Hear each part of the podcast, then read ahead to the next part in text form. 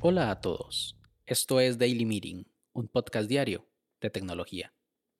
Este es el capítulo 2 y hoy es viernes 12 de febrero de 2021.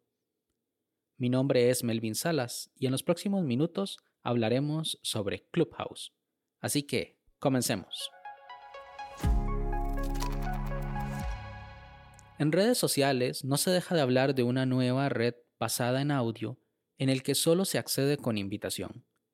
Y esa red no es más que Clubhouse, la aplicación que según algunos está revolucionando la forma en la que nos comunicamos con la comunidad en Internet. Pero ¿de dónde nace Clubhouse?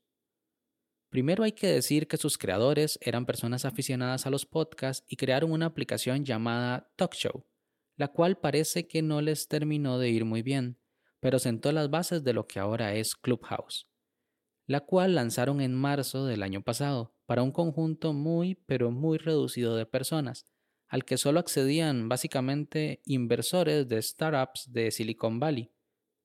Poco a poco se han ido abriendo al acceso a la aplicación a más y más usuarios, hasta que en enero de este año llegaron a la increíble cantidad de un millón de usuarios, que la verdad es mucho para una aplicación cuyo único medio de mercadeo es el boca en boca.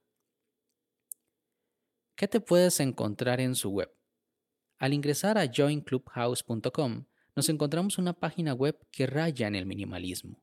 Tiene un título, un pequeño mensaje, un enlace para descargar la aplicación para iOS y nada más. En mi opinión, es exquisita de ver. Llama la atención que no tengan un enlace para la aplicación para Android, pero realmente es que solo tienen aplicación para los teléfonos de Apple. No tienen ni versión web ni versión para el sistema operativo de Google. En la parte inferior tienen algunos enlaces como el de blog y contacto que llevan a otras páginas y una sección de trabajos en la que resulta que tienen ofertas de trabajo para ingenieros en Android. Por lo que si eres un desarrollador con estos skills, puedes participar en el proceso de selección. Pero a su vez nos da una pista de que sí están trabajando en la versión para este sistema operativo y que esperemos que esté lista este año. Lo que me llama particularmente la atención es que los últimos tres enlaces, que son normas de la comunidad, políticas de privacidad y términos del servicio, llevan a páginas web de Notion. Para los que no saben, es una web para la para creación de notas colaborativas que permiten compartir mediante enlaces web. De hecho, mi página melvinsalas.com está hecha con Notion y en algún capítulo futuro hablaré de cómo hacer páginas web con esta herramienta, se los prometo. Bueno, ya descargué la aplicación y ahora a qué santo le tengo que rezar para tener un usuario. Ni a ningún santo ni nada. Clubhouse solo trabaja por invitaciones. De la misma manera como lo hacía Gmail en su momento. Solo que esta vez solo nos da dos invitaciones cuando te registras.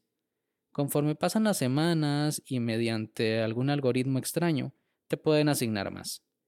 A mí la última vez me asignaron cuatro invitaciones y no tengo ni idea del por qué o cómo las conseguí. Si no tienes invitación, cuando ingresas por primera vez solo te va a permitir reservar tu nombre de usuario y asociarlo a tu número telefónico. Nada más. Ahí tienes que esperar a que algún amigo, conocido o alma bondadosa de Internet te invite. Es en ese momento donde entra el compañerismo. Cuando a mí me invitaron, no dudé en dar mis invitaciones a otras personas. Ya estoy dentro. ¿Y ahora qué puedo hacer? Primero, el sistema te muestra una lista donde debes de escoger las temáticas para que el sistema te vaya recomendando salas. O también personas a quien seguir, entre las que pueden estar tus contactos del directorio telefónico, como en toda red social, digamos. Una vez establecidos tus contactos y sugerencias, puedes visitar las salas asociadas a ellos. Y es que en la pantalla principal aparece una lista con las sugerencias, con las salas a las que puedes ingresar. Cada sala te muestra eh, en un cuadrito el nombre del tema, los moderadores con una foto, y la cantidad de personas que están dentro de la sala. Pueden ser dos, doscientas, mil.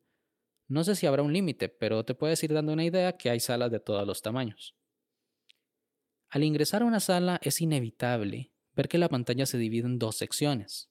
En la parte superior, donde están los presentadores, y ellos son los únicos que pueden hablar. En la parte inferior, los oyentes. Si un oyente quisiera participar de la conversación, debe presionar el botón de levantar la mano, que se representa con una manita, para que algún moderador lo autorice a pasar a la parte de arriba y tener la posibilidad de activar el micrófono y hablar. Y es que el moderador puede retirarte de la parte de arriba. También puede convertirte en moderador o puede expulsar a cualquier usuario de la sala. Una vez en la parte de arriba, para hablar solo tienes que presionar el botón del micrófono una sola vez.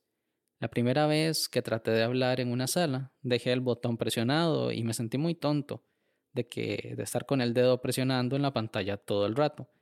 Eso evidentemente es culpa de las aplicaciones de mensajería instantánea que obligan al usuario a tener el dedo en la pantalla para grabar una nota de voz. ¿Y qué pasa con el audio de la reunión? ¿Puedo descargarlo posteriormente? Lo que pasa en Clubhouse se queda en Clubhouse. O por lo menos eso es lo que dicen los desarrolladores. Y que no almacenan conversaciones, ni llamadas, reuniones o como le quieras decir. Eso es porque el contenido de la aplicación es efímero. Y eso es lo que hace único a Clubhouse. Que si quieres formar parte de él, tienes que hacerlo en el momento y no esperar a que otros te cuenten qué fue lo que pasó. ¿Qué opinas tú? Esta... ¿Qué opinas tú? ¿Esta aplicación tendrá éxito o será solo una moda pasajera? O por el contrario, ¿cuánto tardarán las demás compañías en hacer sus propios clones de Clubhouse? Sin más, este episodio llegó a su fin, pero no me quiero ir sin antes agradecerte por haberme escuchado. Si quieres estar atento sobre los capítulos que se vienen, no olvides suscribirte desde tu aplicación de podcast favorita. También puedes escribirme por Twitter, arroba Melvin Salas, o conocer más sobre este proyecto en melvinsalas.com barra podcast. Nos escuchamos en el siguiente capítulo. Hasta luego.